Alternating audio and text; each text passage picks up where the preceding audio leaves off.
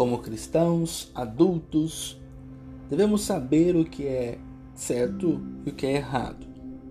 Não é esse o julgamento que Jesus proíbe.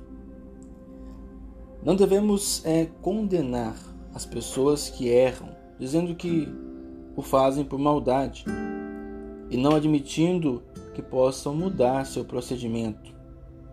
Não podemos julgar a intenção das pessoas. Esse julgamento pertence a Deus.